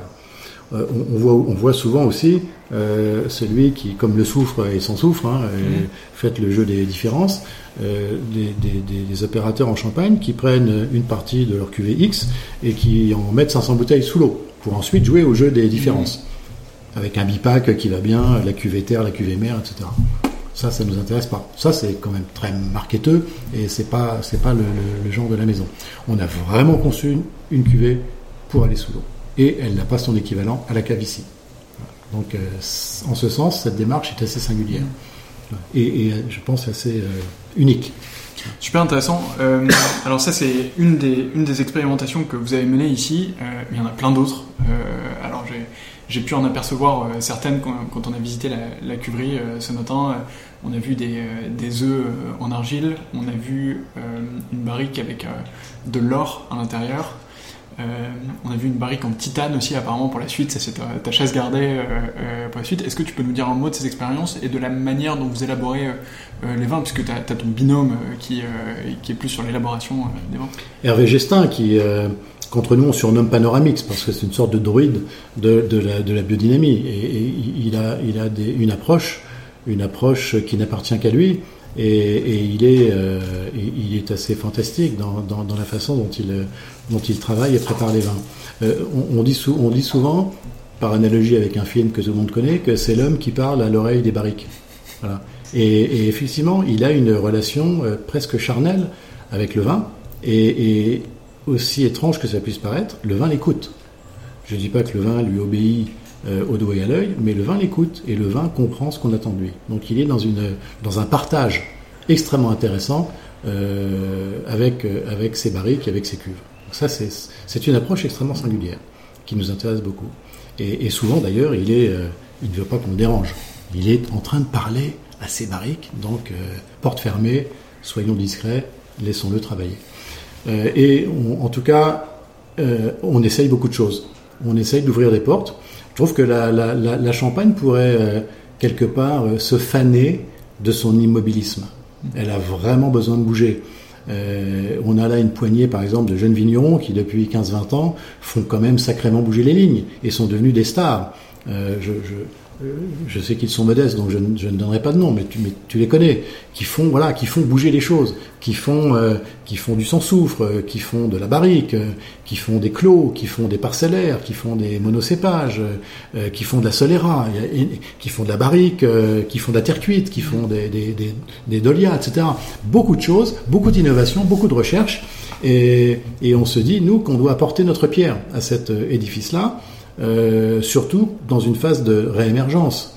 Euh, si on veut euh, faire sortir du lot le clair brillant, et c'est quand même notre ambition, alors soyons super originaux, soyons singuliers, comme la maison l'a été depuis toujours. Quand on parle de singularité, la maison l'a été. -hmm. Donc on est juste là sur l'ADN véritable de le clair brillant, la, le respect et la singularité. Et donc on essaye des choses, notamment des contenants.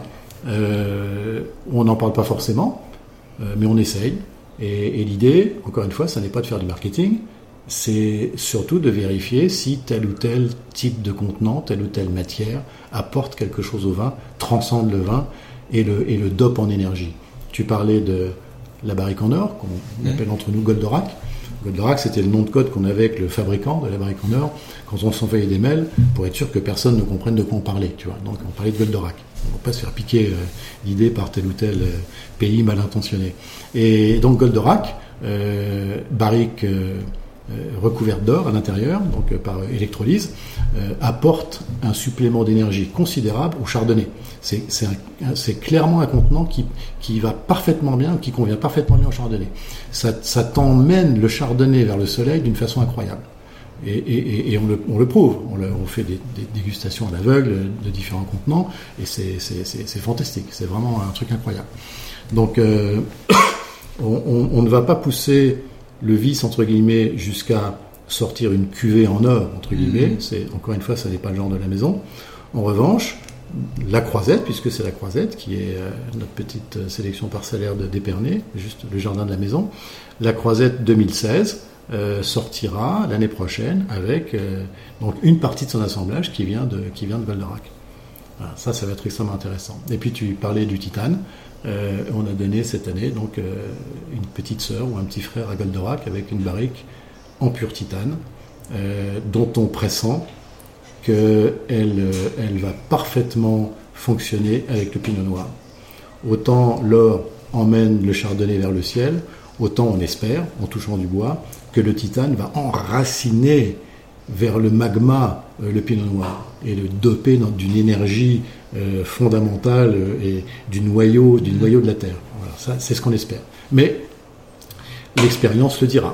Donc rendez-vous dans un mois à la vendange pour. Puis, puis, quelques années plus tard. Et puis quelques années plus tard dans les, dans les bouteilles. Ce sera l'occasion de faire un, un épisode 2. Euh, voilà. Du coup, puis on a des globes en verre également. Oui, c'est vrai. On a, qu'on a commencé d'essayer euh, l'année dernière, des globes soufflés-bouche qui font 225 litres. Euh, et qui sont extrêmement intéressants à plusieurs titres. D'abord, c'est très pédagogique parce qu'on voit véritablement comment se déroule une fermentation alcoolique. Et c'est assez magique de voir le vin qui vit et qui vibre derrière sa paroi de, verre. Euh, et puis, euh, Hervé est absolument certain que l'énergie contenue dans, ces, dans, dans, les vins qui sont élevés dans ces, dans ces globes euh, est, est, fantastique et hors norme. Donc, euh, encore une fois, on attend un peu pour pour voir ce que ça va donner. Pour en parler un, un peu plus en détail. Exactement. Une fois que c'est disponible. Euh, c'est euh, vraiment euh, intéressant. Tout autre sujet sur, euh, sur le, la vente des, des champagnes Leclerc Brillant. Est-ce que tu as constaté des, euh, des évolutions là-dessus de, depuis que tu es arrivé euh, Comment est-ce que vous faites? Est-ce que vous êtes beaucoup à l'export? Est-ce que tu peux nous parler Oui. un peu en, en Oui, bien sûr. générale de euh, Ce qui est, ce qui est, ce qui est clair, euh, c'est que aucun des clients de Leclerc Brillant que j'ai trouvé en arrivant n'est encore client aujourd'hui. Parce que, parce que le, le réseau que j'ai trouvé était un réseau d'importateurs essentiellement ou d'agents commerciaux en France qui souhaitaient du bio pas cher. Voilà. Et donc euh, c'était Leclerc Brillant, un, un bio euh, à un prix assez peu élevé. Voilà. Donc euh, moi, c'est pas ce que je veux, c'est pas l'ambition que j'ai pour la maison. Donc nous, on veut un bio cher, parce que le bio mérite d'être cher, et parce que le bio doit être cher. C'est une ardente, nécessité d'avoir des prix de vente élevés, parce que le coût de production d'une bouteille en bio, euh, ou le coût d'exploitation d'un hectare en bio et en biodynamie, euh, c'est incommensurablement plus élevé que, que du conventionnel. Mhm. Donc on a une ardente nécessité de vendre cher. Donc euh, bien sûr, ça a fait le tri immédiatement de, des, des agents co et, et- et- et du- et des importateurs. Donc on a tout rebâti en définitive avec mon jeune directeur commercial qui, qui- qui m'a rejoint en 2016. Et on est aujourd'hui présent dans 35 pays à l'export. Et l'export représente les deux tiers de nos, de nos volumes. Oui, je suppose hein, une grosse majorité US. euh, US, premier marché, Japon, deuxième marché. Euh, et puis le- les pays proches, donc Allemagne, Italie, Mhm. qui se tirent la bourre tous les ans, Pays-Bas, qui fonctionne bien, toute la Scandinavie, euh, et puis l'Angleterre, un peu plus compliqué, euh, Brexit, Mhm. euh, etc. Euh, et puis des pays un peu plus, un peu plus excentriques, la Pologne, la Tchéquie, euh, Hong Kong, euh, la Chine, euh, l'Australie, euh, Afrique du Sud, voilà, donc on est euh, dans une quarantaine de pays. Et puis en France, on vend en direct une partie, euh, des restaurateurs, des cavistes et autres. Et puis on vend également par le biais d'agents commerciaux. Donc on, a une- on maille le territoire avec une douzaine d'agents commerciaux euh, qui représentent moitié du volume qu'on vend en France. Voilà. Moitié en vente directe, moitié en vente par le, par le biais d'un d'un réseau d'agents locaux. Ok, ça marche. Donc si vous voulez trouver les, les champagnes de Clairbriand, euh, je pense que le, le site de Clairbriand doit indiquer euh, euh, où est-ce que c'est vendu. Ici, ici, il y en a en, en vente.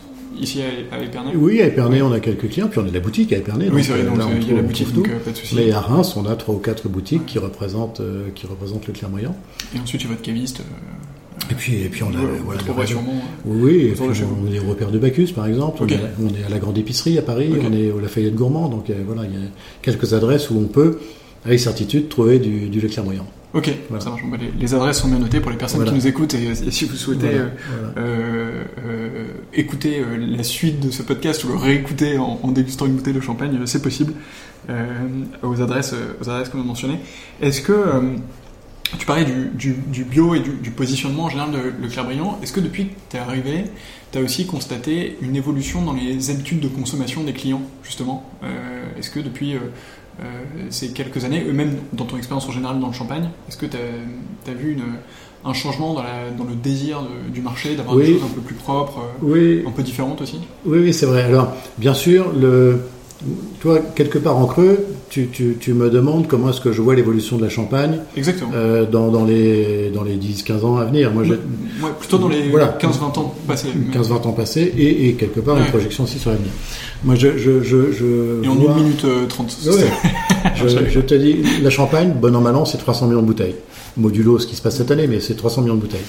Sur les 300 millions de bouteilles, j'en vois 100 qui sont les grandes marques internationales qui vont continuer à fonctionner sur leur, euh, sur leur lancée. On en a besoin, elles, elles tracent la route, euh, sont des références absolues, euh, elles sont bien vendues. Franchement, c'est pas critiquable, c'est même, et j'en viens, je viens de ce monde, donc voilà, 100 millions. Ensuite, tu as malheureusement 150 millions de bouteilles qui sont presque considérées comme des commodities. C'est champagne, ça, porte la marque collective champagne, mais c'est vendu en grande surface, c'est vendu entre 10 et 15 euros. Euh, c'est pas c'est pas forcément mauvais, mais c'est pas tellement générateur de valeur ou créateur de valeur pour la champagne. Et puis tu as un certain nombre de petits acteurs qui font 30, 40 millions de bouteilles, qui sont des petites maisons euh, de niche, super pointues, ou des vignerons super pointus, super risqués aussi, qui font des choses, qui tentent, euh, et qui font une sorte de troisième euh, groupe de 40-50 millions de bouteilles, et qui vendent aussi bien, en termes de prix, voire plus que la moyenne du, du grand négoce dont je parlais tout à l'heure. Et ça, je crois que c'est ce clivage, où cette, ces, ces trois familles, elles vont se disperser encore davantage. Euh, grands opérateurs et vignerons talentueux ou petites maisons talentueuses s'évadant vers le haut, et malheureusement un gros paquet, entre guillemets, qui va finir par, euh, par se tasser malheureusement dans le bas. C'est comme ça que je vois la Champagne, dans les... déjà que je la sens évoluer depuis 10 ans, et que je la vois continuer d'évoluer sur les 10-15 ans qui viennent. Ok, et bien on suivra ça avec euh, beaucoup d'attention dans les, euh, dans les 10-15 ans euh, à venir. Euh, il me reste deux questions avant de, avant de passer à la conclusion. La première c'est euh, c'est quoi ton quotidien aujourd'hui? Mon, mon quotidien, c'est c'est compliqué, la vie de chef d'entreprise. Parce que la vie de chef d'entreprise, c'est euh, c'est la vie d'un preneur de risque. Tu, tu, tu ne peux pas te contenter d'un quotidien routine. Sinon, tu es un manager, entre guillemets, salarié, mais tu n'es pas un chef d'entreprise. Moi, j'ai quand même l'ambition de mener cette euh, maison au plus haut du haut. Donc, euh, mon quotidien, il est fait de cette anxiété de savoir qu'est-ce que je peux faire ou qu'est-ce que j'ai fait aujourd'hui qui me tire vers le haut. C'est ça, mon, quotidien, c'est ça. Quand je fais mon, euh, mon, mon petit résumé, quand je suis dans mon lit le soir, qu'est-ce que j'ai fait aujourd'hui qui sert la cause Qu'est-ce que j'ai apporté? Et j'aimerais beaucoup que l'ensemble de mes collaborateurs ici se posent la même question. Alors, certains se la posent, d'autres un peu moins, mais qu'est-ce que j'ai fait En quoi j'ai contribué à monter cette, euh, cette maison vers, vers les sommets? C'est ça, c'est ça qui m'anime vraiment. Alors bien sûr, il y a aussi tout le reste qu'on doit faire, euh, pas, pas forcément drôle, pas forcément sympathique, euh, mais qu'on fait parce que c'est, ça fait partie du quotidien de l'entreprise. Mais mon souffle, il est là. C'est qu'est-ce que je peux faire de plus? Toujours en n'oubliant pas la cause commune. Le champagne, c'est une marque, ou la champagne, ou le champagne, c'est une marque collective. Donc on doit toujours être respectueux des codes de la champagne. On ne peut pas être complètement euh, Hmm. à l'envers. On peut pas, euh, peut pas courir à côté. Il faut quand même qu'on soit dans un cadre donné, respectueux des valeurs de la Champagne, respectueux de la marque collective. Mais qu'est-ce qu'on fait dans ce cadre-là pour faire encore plus et toujours mieux? Ça, c'est ça, c'est une vraie ambition que je partage parfaitement avec Hervé Gestin. D'où ces histoires de recherche et développement, euh, euh, de, de- d'essais, de- et on a pas mal d'idées encore. Euh, Certaines sont déjà dans la cave, d'autres sont pour l'instant sur un morceau de papier, mais voilà, on fait, c'est ça, c'est ça. Comment avancer plus vite, plus fort et plus haut? Ok, j'allais te demander qu'est-ce qu'il faut te souhaiter pour la suite, mais, mais je crois que tu as répondu à la question, c'est de devenir les, les meilleurs, ou en tout cas parmi les meilleurs. euh, En tout cas, d'être reconnu comme. C'est, tu vois, il n'y a pas de vanité à ça, mais, mais, mais je- j'aimerais beaucoup que, au moment où je passerai le relais au suivant, euh, que me retourner et dire waouh, waouh, c'est bien. Et je suis fier de ce que j'ai fait. Et, et je passe le relais au suivant. Et le suivant, qui m'accompagne depuis quelques années déjà, eh bien, il sait où il va et Ah, donc tu as déjà le, le suivant? Oui, c'est mon directeur commercial Ok. et qui, qui, qui, qui est en train de se former très sérieusement pour prendre les, les plus hautes responsabilités dans la maison. On lui offre Harvard. Ah oui, donc euh, Voilà. effectivement, c'est plutôt euh, cool. ouais. Ah oui, oui, mais il faut, voilà, il faut, il faut investir dans les hommes, beaucoup. Hommes et femmes, bien sûr, mais c'est très important. Si on veut euh, une équipe qui gagne, il faut que ce soit vraiment une équipe de gagnants. Mhm. et, et il faut bien choisir ses collaborateurs. Ça, c'est une sorte de message ou de, de conseil que je donne à tous ceux qui entreprennent. Bien choisir ceux qui t'entourent. Je suis très d'accord, euh, très d'accord avec ça. Je n'irai pas euh, du tout euh, contre. On est, on est très d'accord. Est-ce qu'il y a une, il y a une question que j'ai oublié de te poser ou que tu aurais aimé que je te pose? Ah oui, c'est quoi la biodynamie pour toi? Ah bah alors allez, c'est Ah. parti. C'est quoi la biodynamie pour toi? C'est marrant parce que c'est souvent une, c'est une question qu'on pose assez souvent. Et, et, et chacun a sa réponse. La biodynamie, c'est une approche tellement personnelle que tu, demandes à 20 vignerons à travers la France ou à travers la planète leur définition de la biodynamie, tu auras 20, 20, euh, 20 réponses différentes. Tu as celui qui dit, bah, moi, la biodynamie, bah, je lis mon Steiner, je fais une 500, une 500, un machin, je suis certifié. Voilà, ça y est. Donc ça, c'est un peu euh, opportunisme euh, mercantile entre guillemets. Tu as celui qui euh, revient d'un stage chez Pierre Masson, etc., qui a, tu vois, la tête encore un peu enfumée et qui part dans des thèses ésotériques où tu comprends rien. Ça, c'est aussi le genre de définition de la biodynamie. Et, et moi, quand on me pose la question, je, je réponds par une petite histoire. Tu vois. Donc si tu as encore une minute, je te la, je te la lis. plaisir. Il y, a, il y a une quinzaine d'années, j'ai eu l'occasion de participer au tournage d'une émission de télé. Ok. Donc public. Hein. Et l'un des, l'un des invités de l'émission, je sais plus sur quelle scène j'étais, une scène du câble, euh, était euh, Yves Coppens. Tu vois, le, le- le type qui a inventé, entre guillemets, euh, Lucie, euh, il y a 30 ans, un- l'un des premiers hominidés, etc. Ok, donc il avait son petit, son petit speech, etc. Et puis après, il y a un petit cocktail à la fin de la, de la, de l'émission.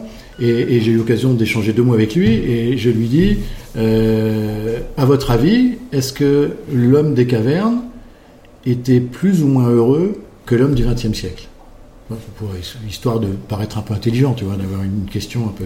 Et là, il m'a fait une réponse assez extraordinaire. Tu vois, il me dit, mais l'homme du XXe siècle, il est guidé par une seule chose, c'est la recherche du confort. Toujours plus de confort, toujours plus de confort, toujours plus de confort. Et tant qu'à faire, plus de confort que son voisin.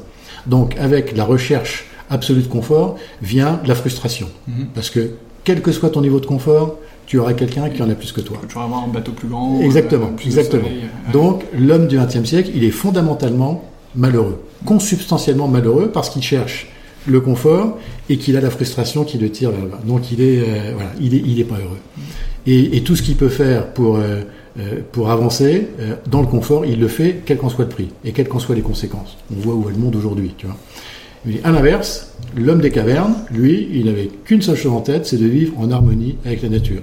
Il était parfaitement conscient qu'il y avait 95% des choses qui lui échappaient, mais au moins il a appris à vivre avec, ou il apprenait à vivre avec, et il était en parfaite harmonie, en parfaite symbiose avec la nature. Et, me dit-il, pour moi, l'homme des cavernes était dix fois plus heureux que l'homme d'aujourd'hui. Et ça, c'est quelque chose qu'on peut transposer au domaine du vin, et, après tu retires les conclusions que tu veux, mais voilà, retrouver l'harmonie avec la nature. C'est ça pour moi la biodynamie, c'est reconnecter avec la nature et la respecter et non pas vouloir à tout prix la maîtriser pour une recherche de confort. Et créer justement une symbiose. Euh, créer une symbiose, exactement. Créer une symbiose, créer une symbiose. Écoutez le vin. La nature est tellement plus forte que l'homme. Tu vois, pourquoi est-ce qu'on essaie de faire plier la nature? Écoutons-la, respectons-la et essayons de canaliser son énergie pour qu'il en arrive un petit peu dans les vins, quoi. Et là, c'est magique. Donc j'ai trouvé que c'était une belle phrase et euh, ça m'est revenu il y a quelques temps et maintenant je l'utilise quand on me pose la question euh, pour vous c'est quoi la biodynamie La reconnexion à la nature. Ok, super. Et eh ben on, suit euh, toutes ces initiatives avec attention et vous l'incarnez ici en plus avec Pierre Brion, on, en a parlé pendant ce podcast, mais, mais c'est super intéressant ce, que vous faites ici, donc c'est vraiment top. Euh, on arrive à la conclusion de l'épisode. Euh, il me reste trois questions pour ça qui sont un peu traditionnelles. La première, c'est euh, est-ce que tu as une dégustation coup de cœur récente? Alors, on ne va pas mentir, tu m'as posé la question tout à l'heure. Alors maintenant, je préviens les invités effectivement avant, parce que je me suis retrouvé dans des situations où la personne cherchait pendant plusieurs dizaines de minutes. Voilà, et j'ai dégusté, pris en photo parce que j'adore ça. j'ai dégusté au Royal Champagne, il y a une quinzaine de jours, un Océdurès absolument merveilleux qui s'appelle les OT dans, son vintage 2017 et qui est fait par le domaine Jean et Gilles Lafouche. Et j'ai trouvé ça absolument fabuleux. D'une minéralité, d'une tension, d'une subtilité, d'une élégance et en même temps punchy comme je les aime. C'est vraiment superbe. Et Océdurès, j'adore parce que c'est quand même encore une appellation abordable en termes de prix. Donc Vivino euh, te, le, met à 28 euros, tu vois. Donc euh, c'est quand même sympa.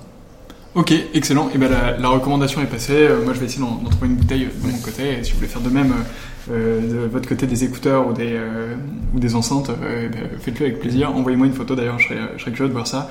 Est-ce que tu as un livre à me recommander sur le vin Oui, d'ailleurs, il est, tu vois, je l'ai mis aussi à côté de moi.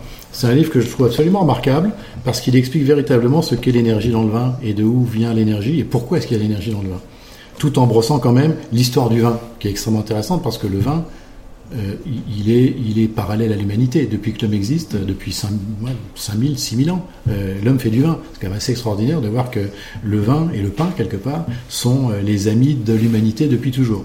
et Bruno Queugnou, qui est un orateur hors pair, qui est aussi un caviste en, région parisienne, a, commis il y a quelques temps, l'année dernière je crois, un petit livre qui vaut 19 euros, tu vois, au Cherche Midi, qui s'appelle La vie mystérieuse du vin et que je conseille à tous parce que ça, décortique exactement ce que j'aime dans le vin, donc son énergie, sa minéralité, euh, et puis c'est passionnant comme un roman. Excellent. Eh ben, je, moi, je l'ai pas encore lu justement, mais je, je vais me. Eh bien, je te l'offre. Ah bah c'est très gentil, tiens. Merci beaucoup. Euh, ce sera mon livre de chevet euh, euh, à partir de ce soir. Je le lirai, je t'enverrai un message pour te dire ce que j'en ai pensé. Super. et pour les personnes qui écoutent le podcast, le lien du livre sera dans la description, comme ça vous pourrez aussi vous le procurer et, et le lire de votre côté. et pour finir, est-ce que tu as une personne à me recommander pour mes prochaines interviews? Alors je dis une, mais si tu veux me recommander trois. Si tu veux en deux, trois, tu peux, parce que euh, je les appelle en, en J'en ai, j'en ai une qui est une personne extrêmement méritante, euh, à la fois en tant qu'homme et aussi en tant que vigneron. C'est un journaliste reconverti de mémoire, il, d'ailleurs, il est toujours journaliste. Il doit, il doit sévir sur France Musique le dimanche soir, où il y a une chronique de jazz. Il s'appelle Jean-Yves Chaperon et il, travaille, il, il, partage son temps entre Paris et les coteaux du Larzac. Et il fait un Larzac absolument merveilleux qui est donné en termes de prix et qui est soyeux à mourir. Et son domaine s'appelle Les Chemins de Carabotte, que je trouve très poétique comme nom. Et, il fait, euh, il fait d'excellents vins, très abordables, et il mérite vraiment que tu ailles le visiter. Il est en bio, bien sûr, euh, et c'est un homme absolument charmant.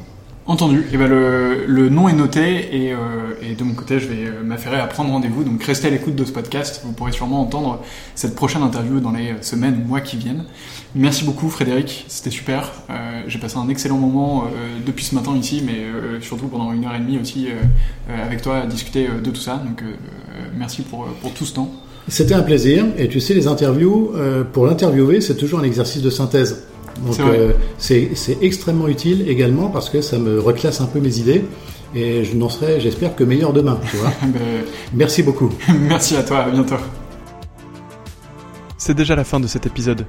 J'espère qu'il vous a plu et de mon côté, j'espère vous retrouver très très vite sur 20 sur 20 et sur les autres épisodes du podcast. À très vite.